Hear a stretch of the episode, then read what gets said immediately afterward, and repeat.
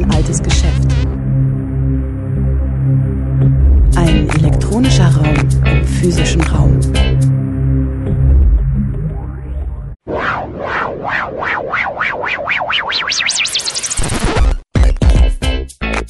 Playback.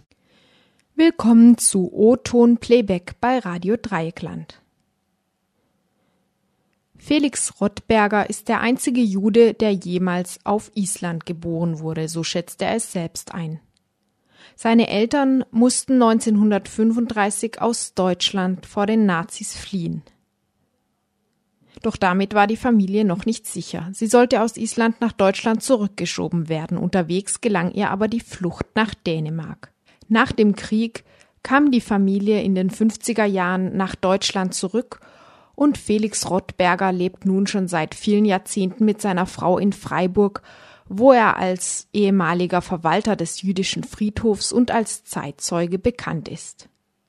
Rottberger schilderte seine Erfahrungen zwischen Verfolgung und Solidarität in Island und besonders in Dänemark auf Einladung von Professor Dr. Gabriele Oberhensli-Wittmer in deren Vorlesungsreihe in der Judaistik am 12. Dezember 2013 an der Uni Freiburg.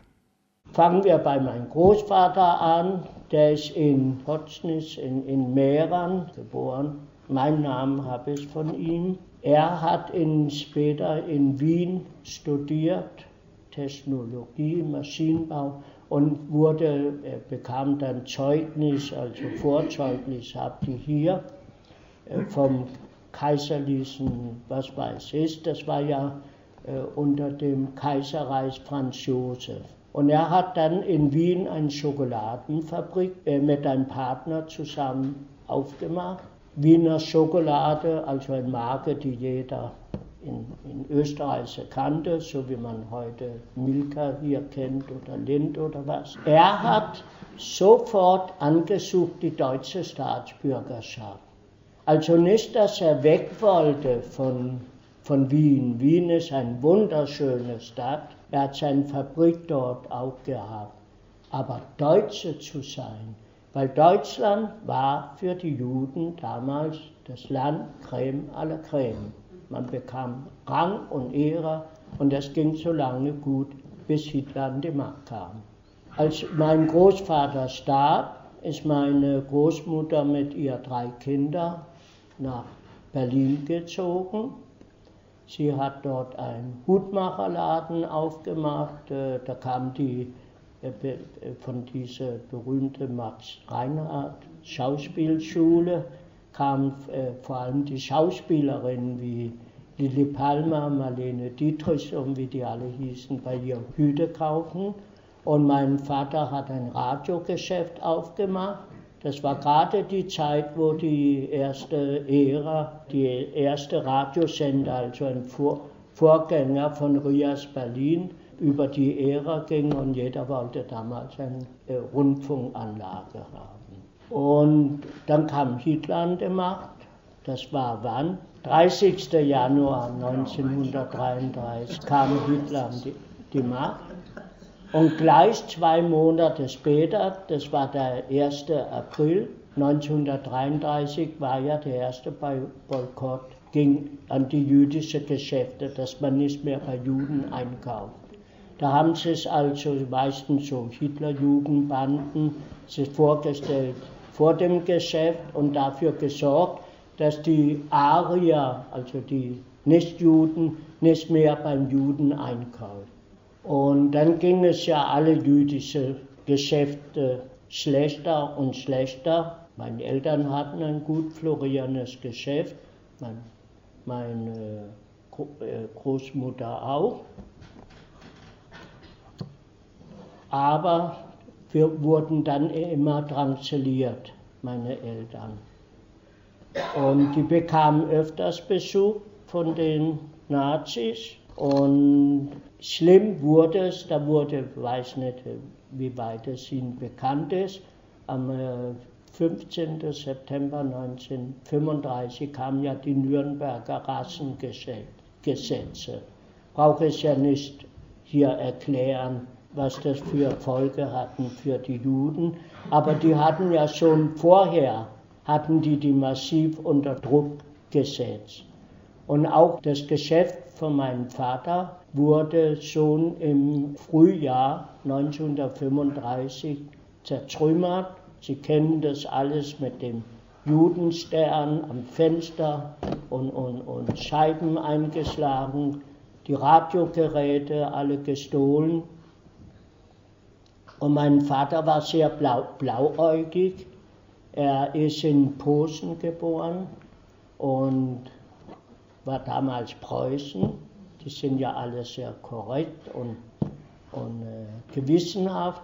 Er ist dann zu der Volkspolizei gegangen und hat Anzeige erstattet gegen diese Hitlerbande, die seinen Laden zertrümmert hat. Das ging natürlich aus wie das Hornberger Schießen. Er wurde natürlich gleich beschumpfen, du Drecksjude, wie kannst du unser deutsches Volk verunglimpfen? Und haben ihn dann zum Schutz gegen das deutschen Volkszorn in Schutzhaft genommen. Das war natürlich ein Trick, den die bei zigtausend anderen Juden auch gemacht haben. Die wurden dann in, in diesem berüchtigten Gefängnis äh, in Berlin-Moabit, wurden die reingeworfen, kann man fast buchstäblich sagen. Ähm, allerdings hatten die Nazis da ein kleines Problem. Und zwar, es gab ja schon damals allein in Berlin rund 160.000 Juden. Die konnte man natürlich nicht alle da einsperren, so gerne man es hätte. Außerdem gab es ja auch andere kriminelle Sachen, als nur Jude zu sein. Das war zwar das Schlimmste, aber es gab, wie gesagt, auch andere Straftaten, wo man die Leute einsperren musste. Dann hat man die also nach und nach losgelassen. Dass diese Gefängnis brauche ich wohl nicht was äh, der erzählen, was sich da drinnen abspielte innerhalb der Mauern. Könnt ihr euch alle denken, war kein Fünf-Sterne-Hotel. Als mein Vater dann im Sommer wieder freigelassen wurde, er wurde natürlich da auch misshandelt und so, wie es da üblich an der Tagesordnung war, hat man zu ihm gesagt, du Drecksjude, du hast sofort aus Deutschland zu verschwinden. Wir äh, wollen Deutschland Juden rein. Da hieß es nur Deutschland Juden rein haben. Dieser Aufforderung musste mein Vater natürlich danach nicht zweimal nachkommen. Er hat sofort einen Reisepass beantragt. Die Schweizer haben dafür gesorgt, dass draußen auf dem Pappedeckel ein großes J kam, damit auch jeder sehen kann, es handelt sich um Juden. Und dann hieß es äh, nur raus aus Deutschland. Aber das Problem waren die anderen Länder. 1935 war schon äh, fast unmöglich, aus Deutschland als jüdischer Flüchtling zu entkommen. Die Länder wollten die nicht. Ausnahmen, Beziehungen, ja, Onkel in Amerika, dann bekam man auch ein Visum nach Amerika. Ein bestimmtes Quantum konnte nach Palästina, äh, das war ja unter englischem Mandat und man wollte die Araber nicht zu sehr ärgern, da hat man nur bestimmte äh, Menge reingelassen, aber das wissen Sie alles mit dieser Geschichte, mit diesem Schiff da, Exodus. Ja. Die Schwester meines Vaters bekam das Visum. Sie ist dann nach Palästina ausgewandert, zusammen mit ihrer Mama also meine Oma, väterlichseits. Mein Vater, der plötzlich mittellos war. Früher ging es ihm sehr gut, florierendes Geschäft. Man hatte also nicht nur sein Geräte gestohlen, man hat auch die ganze Wohnung leer gemacht, alle Kostbarkeiten. Der war, läuft ja gerade im Moment so eine Geschichte mit dieser Kunst drauf und so weiter.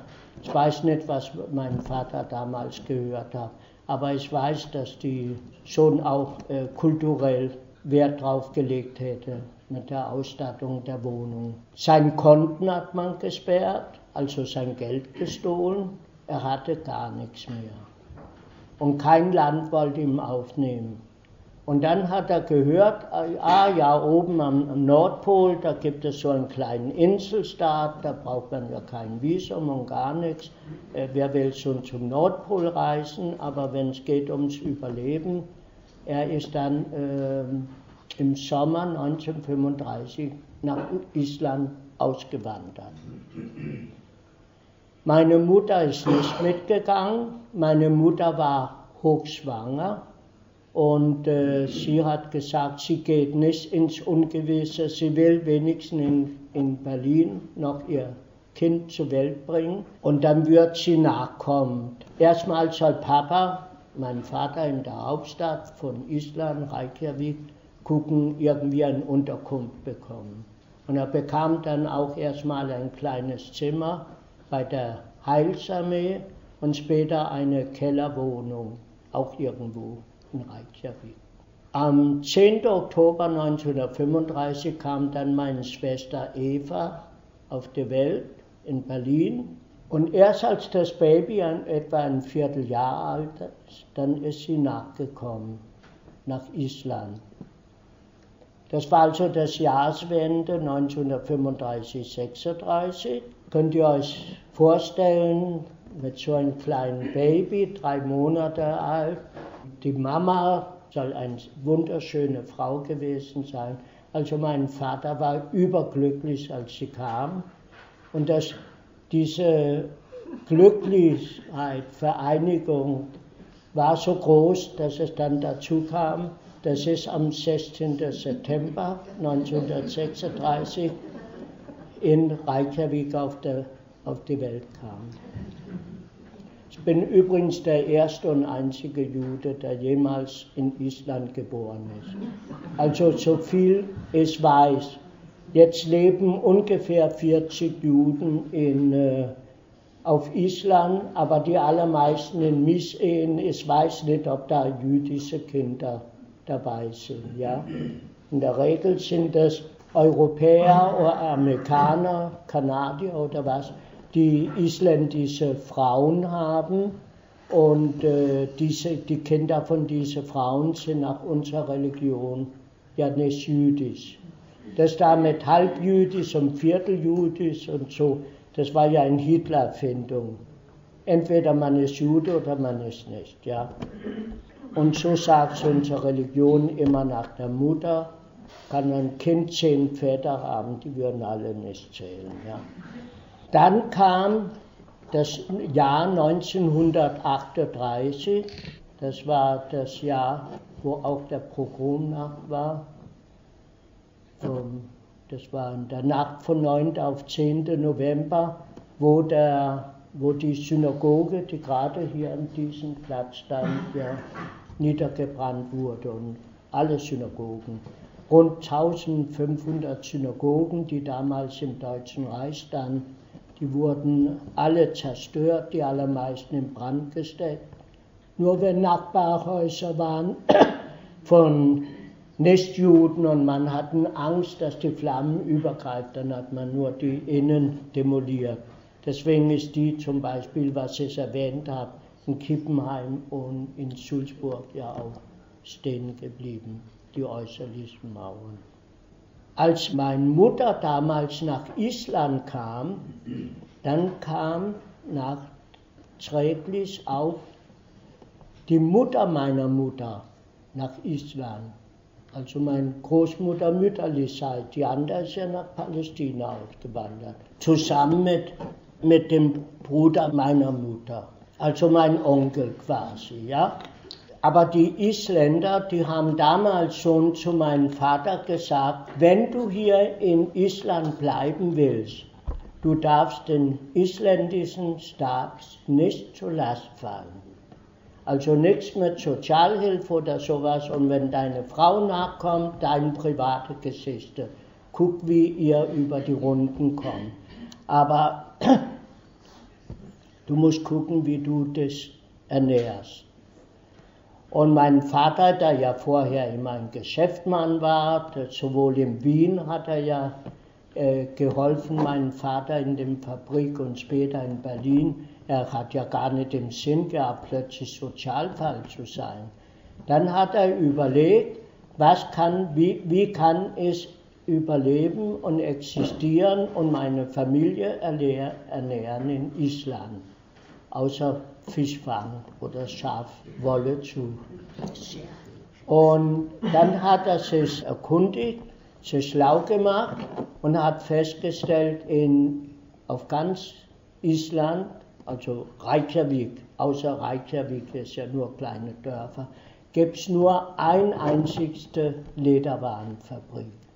Dann hat er gedacht, dann mache ich Lederwaren. Er hat ja von Tuten und Blasen keine Ahnung, aber wenn es geht ums nackte Überleben, dann kann man viel. Das Geschäft, sein Werkstatt lief gut. Und mein Vater war von Qualität her, vielleicht Preuße, weiß es nicht. Er war so gut, dass er später mehr junge Frauen dort als, als Näherin beschäftigt hatten. Und die haben sehr gern bei Papa gearbeitet. Er galt als ein guter, ein ehrlicher, ein anständiger Arbeitgeber und die Entlohnung war auch entsprechend gut. Aber das Problem war, dass er für den Konkurrenz ein Dorn im Auge war, weil seine Waren einfach besseren Absatz fanden. Die waren qualitativ besser so gut hat er es geschafft.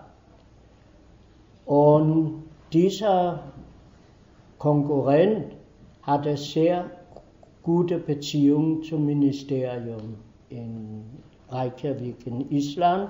Man muss wissen, dass Island damals unter dänischer Staatsflagge stand bis 1949, aber die waren autonom, die konnten machen, was sie wollten. Die dänische Regierung hat sich nicht reingemischt. Ja. Ich glaube, ähnlich ist heute auch in Grönland. Äh, Dänemark ist ja größte Land von ganz Europa. Ja. Grönland gehört ja dazu. Plötzlich wurden wir dann im März 1938 ohne irgendeine Vorwarnung wurden wir verhaftet und zurückgeschickt nach Deutschland. März 1938. Meine Mutter nannte das Justizmord. Das war es ja eigentlich auch. Ja. Vielleicht, das ist auf das Buch hier zurück, wenn ich das Buch ganz kurz vorstellen darf. Der Einar Hemison hat hier in Freiburg studiert. Und zwar Journalismus und äh, Germanistik. Und er hat von unserer Familiengeschichte erfahren. Und er hat auch dafür ge äh, gesorgt, dass dieses in später nach dem Krieg in Islam publik wurde, was die Isländer mit uns gemacht haben. Da ist ja, beschreibt ja unser Familienschicksal. Und da ist auch eine ganz kleine Episode über diese Verhaftung. An diesem Märztag war die Straße nass und schmutzig. Die Pfützen wurden breiter und breiter, tiefer und tiefer. Ein paar Gestalten liefen schnell die Straße hinab, vergruben ihr Gesicht hinter den Mantelkragen. Die Witterung war ziemlich unbeständig und jetzt hatte es sich schließlich so richtig eingeregnet.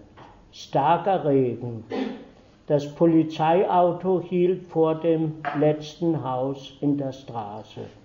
Das Quietschen der Bremsen war weithin zu hören, als das wuchtige Fahrzeug auf dem Schotter zum Stehen kam. Drei Polizisten stiegen aus und verschwanden im Keller des Hauses. Kurz darauf kamen sie wieder heraus, führten Leute mit sich, eine Frau ein Mann, zwei Kinder. Sie öffneten die Hintertür des Polizeiwagens. Der Mann hob die Kinder hinein und stieg dann selbst ein. Dann fuhr der Wagen die schmutzige Straße hinab. Die Leute hatten in dieser Straße zwei Jahre gewohnt. Trotzdem konnte man kaum behaupten, dass sie die Straße kannten oder dass die Straße sie kannte. Es waren geheimnisvolle Gestalten. Polizeiautos fuhren nicht auf diese Straße hinab, geschweige denn, dass sie anhielten und deren Bewohner mit sich fortführten. Daher wurde geflüstert in der Straße, während das Polizeiauto an einem Haus nach dem anderen vorbeifuhr. Es wurde erzählt, dass diese Leute sich Verschiedenes zu Schulden hätten kommen lassen und die Polizei sie deswegen hätte mitnehmen müssen. Nicht genug damit, dass diese Leute unansehnliche Taschen, hässliche Brieftaschen und Geldbeutel hergestellt hatten und außerdem ohne jegliche Genehmigung ihren Wucher damit getrieben hatten, Nein, darüber hinaus hatten sie auch noch junge Mädchen betrogen und hintergangen. Irgendjemand hatte noch dazu behauptet, dass diese Leute höchstbietend Kinder verkauften. Der Mann hatte außerdem kohlrabenschwarze Augen. Irgendjemand hätte das sofort gemerkt. Kommentar überflüssig. Natürlich sollte mein Onkel dann auch mit zurück nach Deutschland. Er hat sich versteckt. Zu meiner Großmutter, die Mutter meiner Mutter, haben die Isländer wortwörtlich gesagt, natürlich in isländischer Sprache, du alte Drecksjüdin, du bleibst hier. Erstens wirst du sowieso bald verrecken und Kinder kannst du auch keine mehr kriegen. Wir haben keine Lust, die teure Schiffreise für dich nach Deutschland zu bezahlen. Sie wurde also auch grausam getrennt von ihrer Familie. Wir wurden unter Polizeibegleitung auf ein deutsches Schiff zurück nach Deutschland gefahren. Also sind, ich schätze, gleiche Strecke, ob man von äh, Berlin nach Jerusalem oder ob man nach Reykjavik wird etwa der gleich, nur ist es eine zehntägige Schifffahrt über dem Atlantik. Und damals waren die, war es ja keine Luxusschiffe wie heute. Das war also auch ein andere Sache. Aber hier ging es ja um das Überleben. Das war unser Glück, dass wir in Island eine Frau hatten als Kindermädchen. Also mein Vater hatte in dieser Nähstube hatte er mehr junge Frauen beschäftigt und eine hatte nichts anderes zu tun, als auf uns zwei schwarze Lockenköpfe aufzupassen. Was sie, sie hat sich richtig in uns verliebt, haben meine Eltern später erzählt. Warum? Weil die Isländer sind ja alle hoch und blond und dann kommt plötzlich so ein äh, südafrikanischer Typ oder von Zentralafrika oder in, in, nach dem ihren Auffassungen. Also was Exotisches. Und wahrscheinlich waren wir auch liebe Kinder, ich habe null Ahnung. Und sie hat bitterlich geweint, als wir verhaftet wurden. Und sie hat meinem Vater einen Zettel zugesteckt mit einer Adresse in Dänemark und hat gesagt, weil wir wussten, das war der sicher Weg in den Tod. Die einzige Rettung, die wäre, wenn wir irgendwo unterwegs weg konnten vom Schiff. Aber der deutsche Kapitän bekam ja strenge Auflage. Er musste gut auf uns aufpassen, dass wir auch heil nach Deutschland kommen, um dann natürlich später ermordet zu werden. Also unter strenge Bewachung. Jetzt, weil meine Mutter äh, so eine schöne Frau war und sie war auch eine sehr verzweifelte Frau, konnte sie den Kapitän irgendwie bezirzen oder anflehen oder was weiß ich. Sie hat es wirklich geschafft, dass uns erlaubt wurde, uns vier Personen auf die deutsche Botschaft in Kopenhagen zu gehen. Alle Schiffe, die in den Ausland gingen, äh, von Island mussten ja in Kopenhagen landen wegen der Zollpapier und so weiter, war ja unter dänischer äh, Staatsflagge. Und die mussten noch Fracht laden und wir hatten da einige Stunden, bis das Schiff wegfuhr. Und in der Botschaft bekam sie wieder mal die Möglichkeit, Kontakt mit dieser fremden Familie, telefonisch Kontakt zu nehmen. Und dann geschah das zweite große Wunder. Das erste große Wunder war ja, äh, dass diese Frau da war mit dem Zettel. Das zweite große Wunder, dass diese Familie muss sehr einflussreich gewesen sein bei den Dänen und wahrscheinlich auch mit der deutschen Botschaft in Kopenhagen. Auf jeden Fall haben die gesagt, wir übernehmen die Bürgschaft für diese vier Personen, wildfremde Leute. Wahnsinn, wenn ich so nachträglich denke. Und so durften wir vom Bord gehen in Kopenhagen. Und es ging uns relativ gut im Anfang. Also am 4. Februar bekam ich eine Schwester, 1939, die in Kopenhagen geboren ist. Und am 12. Oktober 1940 eine weitere Schwester, die auch in Dänemark geboren ist. Aber inzwischen war ja Dänemark auch besetzt von den Deutschen. Aber man muss dazu sagen, dass vorher, es ist ja bekannt, dass die Dänen die Juden später geholfen haben, Rettung nach Schweden, aber äh, vorher haben die auch Deutsche zurückgeschickt, jüdische Flüchtlinge zurückgeschickt nach Deutschland. Und zwar so lange, bis äh, Dänemark besetzt wurde von den Deutschen. Das war am 9., äh, 6. oder 9. April 1940. 6. April 1940 wurde Dänemark durch die Deutschen besetzt.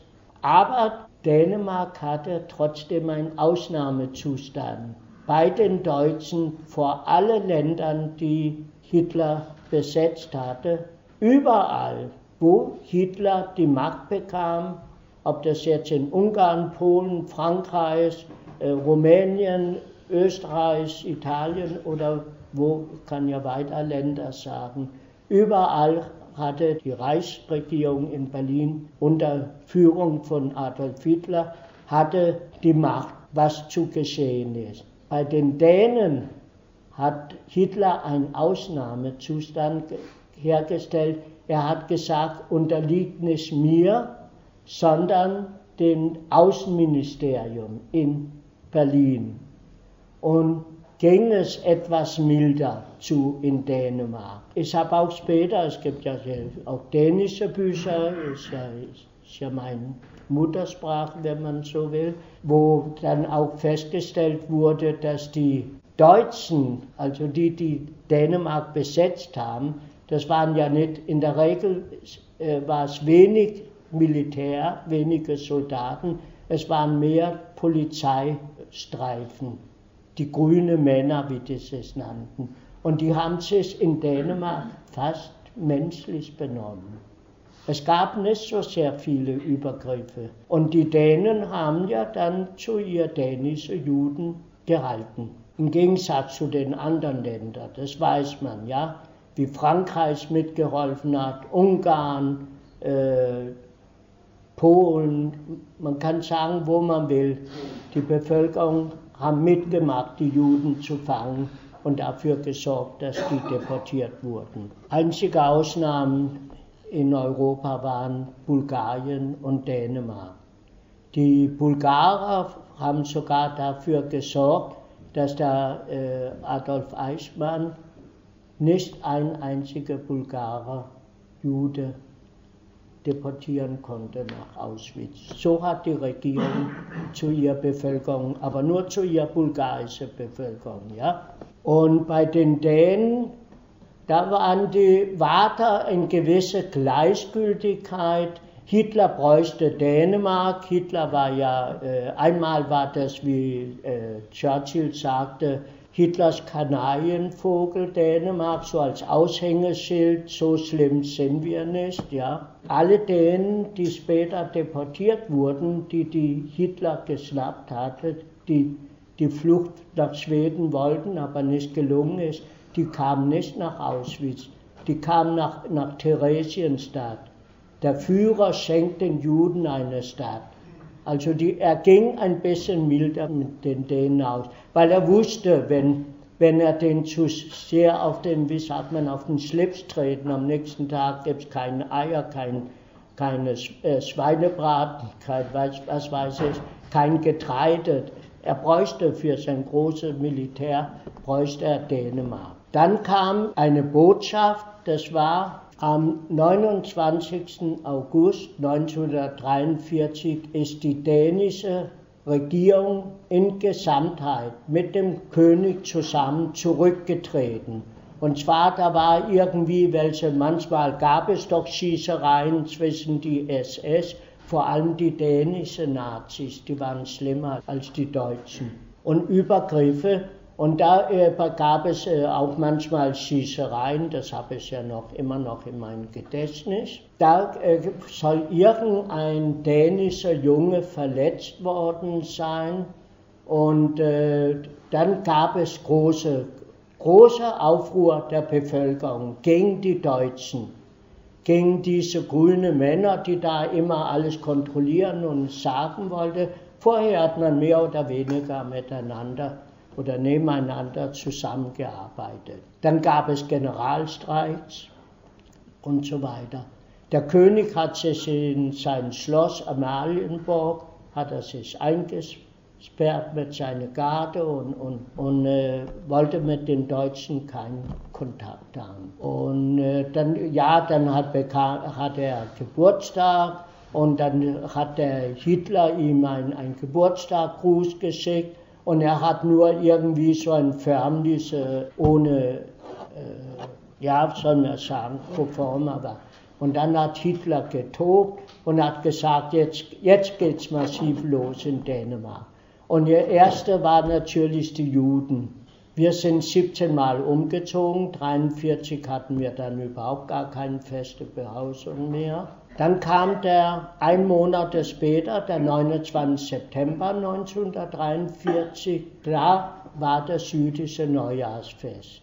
Und dann hat Hitler gesagt zu dem Werner Bees, der damals die Macht da in Dänemark hatte, von Berlin aus, er schickt jetzt zwei Schiffe nach Dänemark, die Juden abzutransportieren. Das eine Schiff hieß Vaterland, das zweite hieß Donau. Die werden landen am 1. Oktober und alle Juden deportieren in Dänemark. Die waren ja bekannt, waren in, in, äh, registriert im Rabbinat.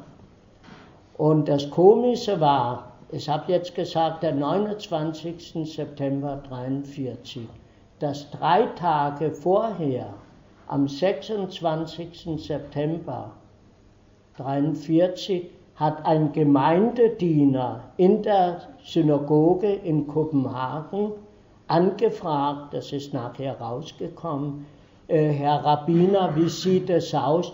Meinst du, dass wir Juden so weiterleben können hier in Dänemark? Und der Rabbiner hat gesagt, mach bloß keine Panik. Wenn du äh, weiter irgendwie hier für Unruhe, dann wirst du sofort entlassen. Und drei Tage später, als das Neujahrsfest dann war, wurde die Synagoge aufgehalten. Da wurde, ach, das war so, der Werner Beest hat die deutsche Botschaft in Kopenhagen davon unterrichtet, dass dieses Schiff kommt. Und da gab es einen Georg Ferdinand Duckwitz, ja, und er hat rebelliert gegen die Deutschen. Er hat dafür gesorgt, dass die äh, Marine, die deutsche Flotte, alle in Werkstatt kamen zur Überholung und äh, hat den Rabbiner in Kopenhagen gewarnt. Und beim Neujahrsgottesdienst hat er den Juden gesagt, ihr werdet abgeholt. Aber die Juden in Dänemark haben es einfach nicht geglaubt. Und die Synagoge wurde geschlossen. Und dann hat die dänische Bevölkerung gesagt, das lassen wir uns nicht gefallen. Und dann haben die ihren eigenen Krieg gegen die deutsche Macht geführt. Also nicht besonders, um die Juden zu schützen, aber äh, nur jetzt, wie sagt man in, in Freiburg, für extra. Jetzt werden wir die Juden dafür verstecken und warnen. Und die sind, das, das war keine Organisation im Anfang. Das war einfach äh, spontan. Es sind viele junge Leute, Studenten und so, sind in die jüdischen Häuser gegangen und haben gesagt, ihr werdet abgeholt am 1. Oktober. Und die mussten manchmal die richtig flehen, dass die ihre Häuser verlassen. Und die Deutschen wurden wieder beauftragt, wenn ihr in den Häusern geht, die Juden zu holen, ihr dürft keine Türen aufbrechen. Ihr dürft klingeln und wenn niemand da ist, geht ihr wieder. Also dieses Schiff die hatte ungefähr 270, diese zwei Schiffe. Die, die rund 6.500 Juden gab es damals in Dänemark, die mussten die wieder nach Deutschland zurückkehren. Das war für Hitler ein Fiasko. Also die Juden wurden erstmal versteckt, wir natürlich auch. Und viele deutsche Soldaten oder, oder Polizeimänner, die dort waren, die haben einfach nicht gehört, nicht gesehen. Oder, ja, ich sagte ja, besonders schlimm waren die dänischen Nazis. Haben die bei der Polizei angerufen. Dann hatte nur ein Vorfall, ich kann ja nicht hier den ganzen Tag erzählen. Dann hat der Polizei, ah, da sind Juden versteckt. Komm, holt die alle ab mit dem Polizeiauto, haben sie ins Gefängnis gesperrt. Und als die Deutschen dann weg waren, haben die die nach Schweden verfrachtet. Ja?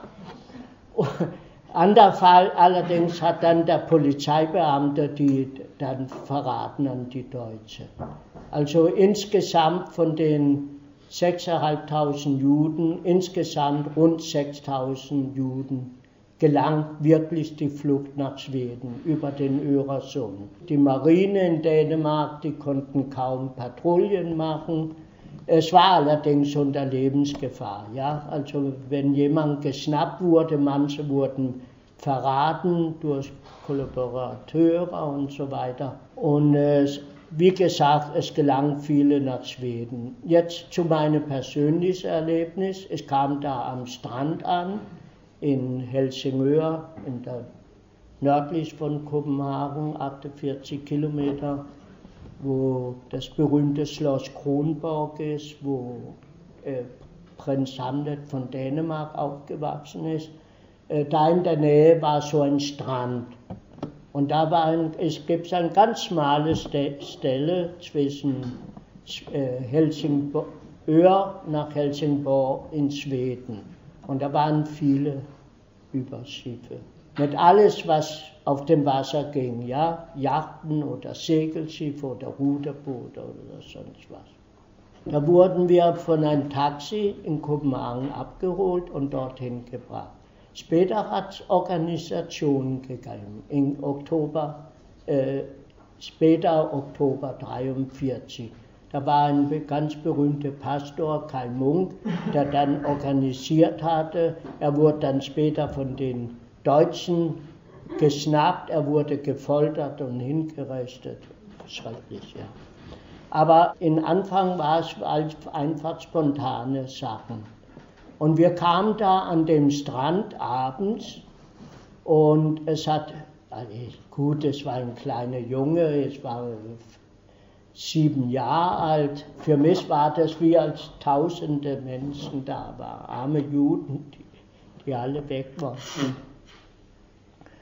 Und da war natürlich dementsprechend auch äh, eine große Verwirrung. Wir wurden getrennt von unseren Eltern. Die Eltern mussten mit irgendeinem Ruderboot, der weiß nicht, hatte keinen Platz mehr. Ich weiß nur nachher, dass uns gesagt wurde, dass der Steuermann oder wie man es nennt, dass er Angst hatte, Kinder mitzunehmen. Weil die können sich bemerkbar waren, war ja alles bei Nacht und Nebel wenn Kinder weinen und so weiter. Wir kommen mit einem anderen Ruderboot oder anderes Schiff, äh, Wasserfahrzeug, wollen wir so sagen. Dieses Wasserfahrzeug kam aber nie. Jetzt waren wir ja inzwischen vier schwarze kleine Lockenköpfe. Bevor diese Sache war am Strand, muss ich allerdings dazu sagen, sind wir den Sommer rüber bis zum Herbst durch die Wälder gewandert. Wir hatten keine feste Bleibe ab Sommer 1943.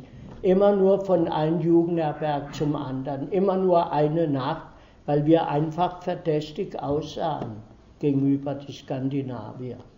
Dann kamen wir in ein Strandhäuschen, wurden wir dann untergebracht und wurden betreut von sehr lieben Menschen. Dann kam ein Polizeiauto, ein dänisches, und hat uns auf die Insel Fünen gebracht und in einen Bauernhof untergebracht, was zeitgleich auch ein Kinderheim war. Heute ist es ein Campingplatz, ein kleines Städtchen, Vorbau auf Insel Fünen ganz in der Nähe von Odense, wo der Märchendichter Hans Christian Andersen geboren ist. Und da wurden wir dann versteckt von der Pflegemutter, die war sehr religiös, evangelisch. In Dänemark sind ja alle evangelisch oder fast alle. Sie hat es gesehen als ein, äh, wie soll man sagen, ein, ein, ein Botschaft des Himmels, uns zu retten vor den Deutschen. Sie hat uns nie gesagt, dass wir Juden sind, Kinder, die verplappern sich oder so. Sie hat immer zu uns gesagt, wenn die Soldaten kommen, die Deutschen müsst ihr euch verstecken, die sind böse zu kleine schwarze Kinder. So hat sie es ausgedrückt. Das Problem war ja, dass neben diesem Bauernhof war da auch ein Wäldchen. Und da haben die jede Woche haben die deutsche Wehrmacht Schießübungen gemacht. Und die kamen oft reingestürmt in den Bauernhof, meistens um Lebensmittel zu klauen. Ja? Also die haben ja auch immer Hunger gehabt, die armen Soldaten. Und wir waren dann von der Bildfläche verschwunden.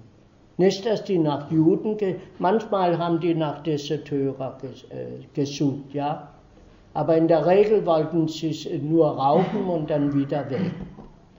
Und wir mussten uns dann immer verstecken, was kein Problem ist, in so einem Bauernhof, egal ob es jetzt unter dem Betten war oder im Kleiderschrank oder im Heuboden oder was weiß ich. Gibt viele Möglichkeiten. Wir hatten aber im Prinzip instinktiv gemacht, was nachher natürlich vielleicht blöd war von uns, wir haben uns immer zusammen versteckt.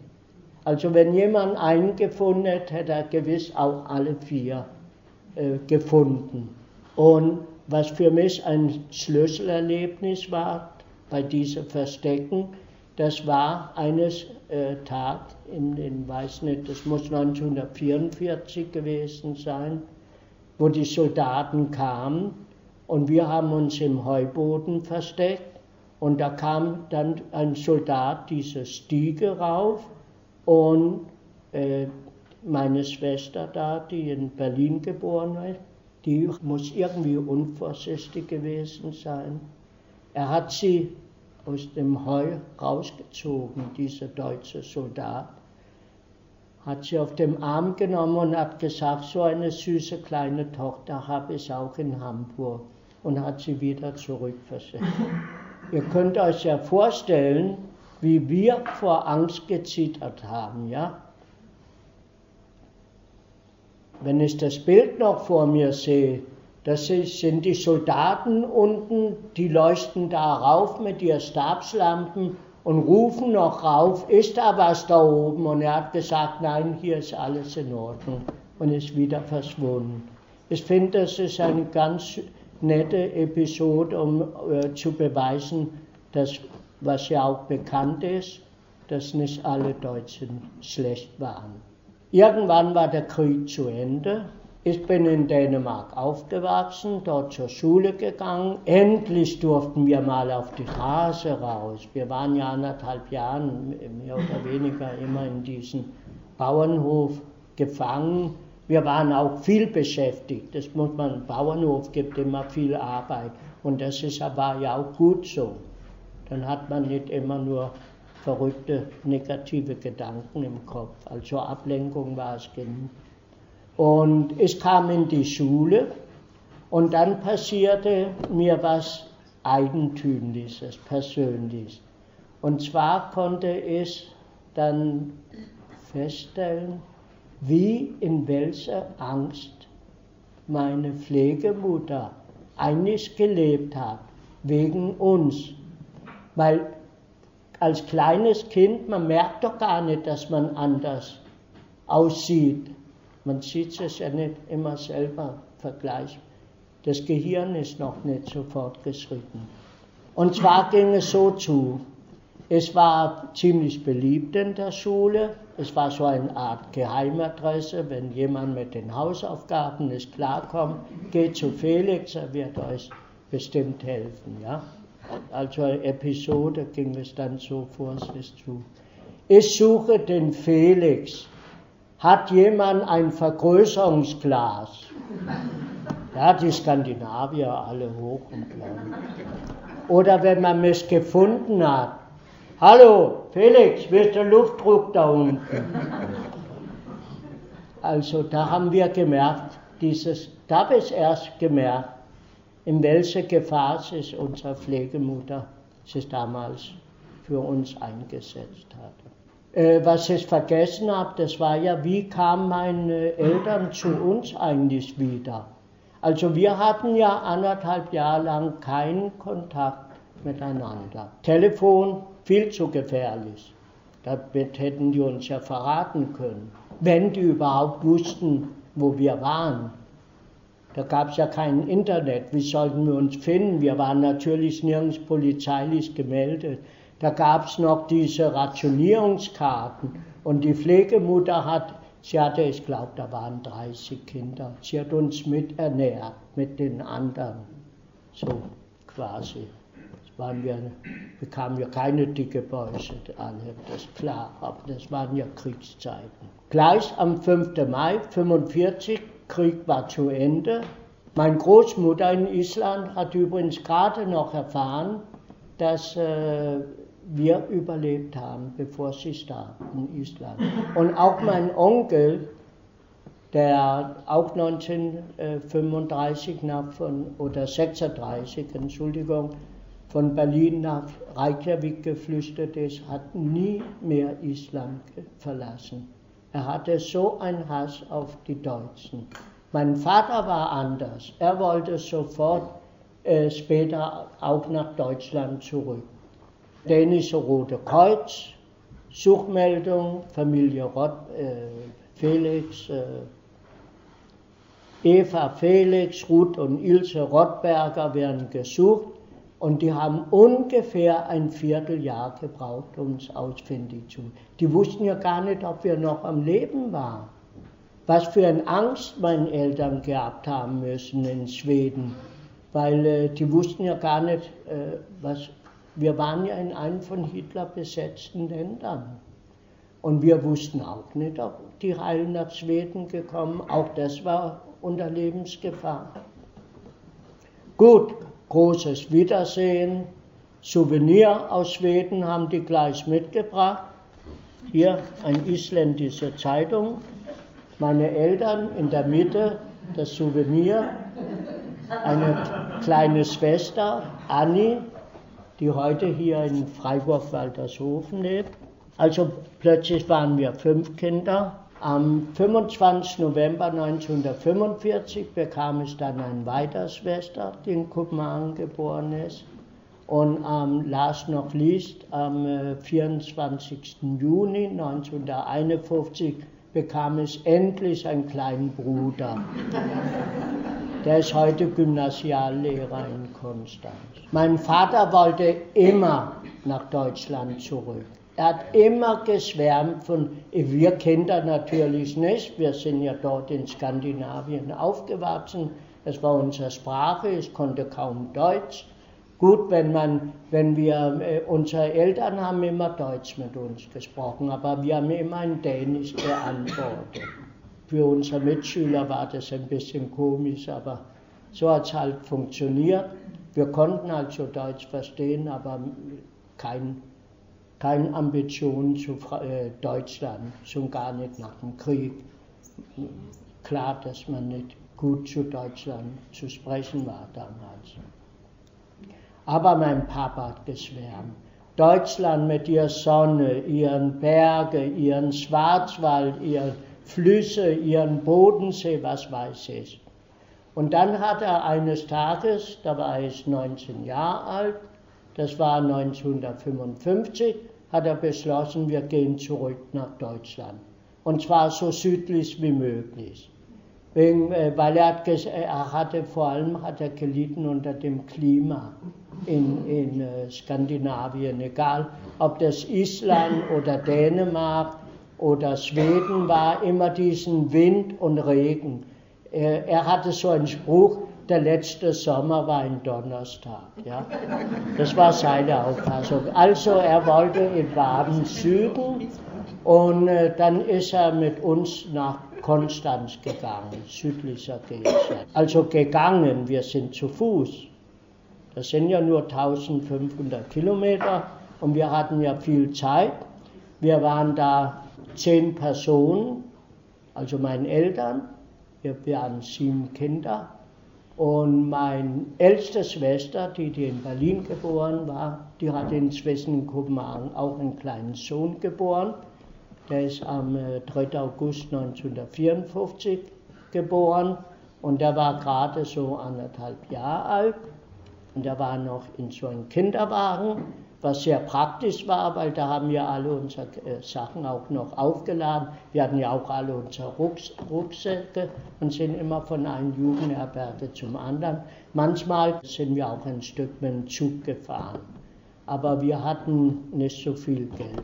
Und wir mussten ja auch leben und die Jugendherbergen bezahlen und so weiter. Und wir haben es genau geschafft bis nach Konstanz und dann geschah was ganz Komisches. Da ist der Kinderwagen zusammengebrochen. Dann hat Papa gesagt, das war wieder so ein Zeichen von oben, hier müssen wir bleiben. Aber gut, das ist nur so nebenbei gesagt. Ja, und was haben die Konstanzer gemacht? Fanfarenzug, rote Läufer, hier kommt Rottberger. Nein, die waren sehr, sehr antisemitisch, auch nach dem Krieg. Das war nicht nur in Konstanz so, das war Freiburg genauso. Da war doch gerade jetzt eine Geschichte da mit dem Eugen Büttner, ein Kommandant von Struthof, der unbehelligt hier in Freiburg leben konnte. Erst in Haslach, dann in St. Georgen, dann in Landwasser. Also es, es herrschte so schwierige Zeiten, auch für uns, als wir dort ankommen. Erst haben die zu meinem Papa gesagt, warum kommst du ausgerechnet hierher? Und mein Papa hat doch gesagt, ich bin doch Deutscher. Ich kann mich doch niederlassen, wo ich will. Und dann haben die äh, Konstanzer gesagt, okay, ihr seid hier angekommen in der Jugendherberge, dann bleibt ihr halt hier. Jetzt müsst ihr aber wissen, wer die Jugendherberge von Konstanz nicht kennt. Die Jugendherberge in Konstanz-Almansdorf ist ein Wasserturm und ein Wasserturm kann man nicht beheizen und deswegen hat diese Jugendherberge immer winters geschlossen. Aber in ihr große Gnade haben die extra für uns aufgemacht. Wir bekamen einen Schlafsaal und es kam der bitterste, der kälteste Winter, den ich jemals in meinem Leben war, erlebt habe. Äh, das war der Winter von 1955 auf 56. Wir haben also gebiebert vor Kälte. Wolldecken hatten wir genug, ja, war große Schlafsäle, wir konnten aber tagsüber. Mein Vater hat dann so kleine elektrische Öfen hingestellt und hat aber nichts genützt. Wir hatten ja so einen Aufenthaltsraum unten im Keller in, von diesen Jugendherberge. Und äh, die Sicherungen sind auch immer durchgesprungen. Und als dann der Frühling kam, und die merkten, die Konstanzer, dass die uns doch nicht loswerden. Da wollten die uns erst in so ein Barackenlager in der Nähe in Konstanz-Eck unterbringen für Asyldingsbums. Und dafür sind wir ja nicht nach Deutschland gekommen. Wir wollten die gleiche Ehre, wie, wie wir vorher hat mein, war mein Vater bestrebt. Mein Vater, als er dann nach Konstanz kam, musste er ja auch von was leben. In Dänemark hatten wir übrigens auch diese Lederwarenwerkstatt geführt. Und da waren wir auch, hat auch sehr gut funktioniert alles. Er konnte also seine große Bande da ernähren. Aber dann musste er zum Sozialamt gehen. Und zwar, das war das erste Mal in seinem Leben, das war gar nicht im Recht, ja. Plötzlich ist er da als, äh, als angesehener Bürger, plötzlich Sozialhilfeempfänger. Aber er musste warten, bis, die, bis Geld kam vom Bundesentschädigungsamt. Und die haben ja sehr gründlich gearbeitet, ja, mit, mit Zeugenaussagen und Nachweis und Nachweis und Nachweis. Und beim Sozialamt, da hat er irgendeinen verkappten Künstler kennengelernt. Das war so ein armer, ja, wie die Künstler eben sind. Da gibt es ja diesen netten Witz, wo, wo der Doktor sagt zum Künstler, Sie haben höchstens noch diesen Monat zu leben da meint der Künstler, ja, und wovon denn? Ja? Und den hat er überredet, er hat ihm seine Sozialhilfe oder einen Teil von dem, was er zu bekommen hatte, hat er ihm gegeben und der wollte wegziehen nach Norddeutschland. Und er hatte guten Kontakt zu meinem Papa. Äh, und äh, der hat uns einfach die, seine Wohnungsschlüssel überlassen. Und dann haben wir uns in diese Dreizimmerwohnung eingenistet. Mein Vater hat natürlich gleich ein eine Zimmer als Lederwarenwerkstatt ein. Also wir waren dann zehn Personen, mehr oder weniger in zwei Zimmerwohnungen. Äh, ja gut, in der Werkstatt konnte ja auch jemand nachts schlafen und in der Badewanne und so. Wir haben uns ausgeholfen, ja. Und dann 1960, dann haben wir, äh, konnte mein Papa ein kleines ein Haus bauen von dem Entschädigungsgeld, was er erlitten hatte mit diesem Geschäft in Berlin und mit seinem Schutzhaft und so weiter. Und dann ging es uns ja wieder gut. Ich persönlich hatte ja ein ganz anderes Problem. Ich war 19 Jahre alt und ich war ein junger Mann und ich wollte mich natürlich auch gerne verlieben und alles, was dazugehört. Aber damals gab es in Konstanz keine jüdischen Mädchen. Gut, es gab eine, die Tochter Urina Nessenbaum, die durfte es nicht äh, verkehren, die waren ja sehr reich und ja, das war nicht Umgang für mich. Es gab keine Juden in Konstanz und äh, jetzt hatte ich aber das große Glück im städtischen Krankenhaus von Konstanz eine süße kleine Krankenschwesterschülerin kennenlernen. Ja, ja, die haben wir am 3. August 63 haben wir geheiratet. Das heißt, dass wir gerade jetzt unsere goldene Hochzeit hinter uns haben. Jetzt können wir anfangen, über die Scheidung zu sprechen. Ich glaube, es hat so im Großen und Ganzen, äh, wir wollten die Frau Professor wollte ja gerne, wenn noch irgendein jemand eine Frage hätte. Also da, da danke ich Ihnen äh, ganz, ja. Das weiß ja nicht,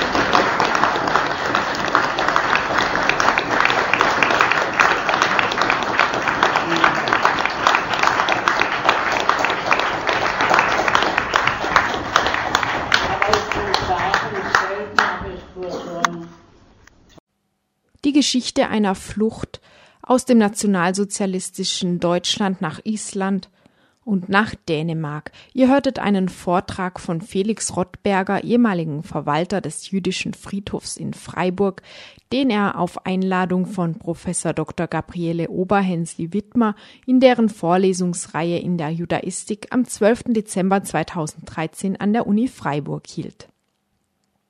Die Lebenserinnerungen Felix Rottbergers sind auch in dem Band Wenn wir weg sind, ist alles nur noch Geschichte enthalten, der aus einer Zusammenarbeit mit Radio Dreieckland entstanden und hier auch erhältlich ist.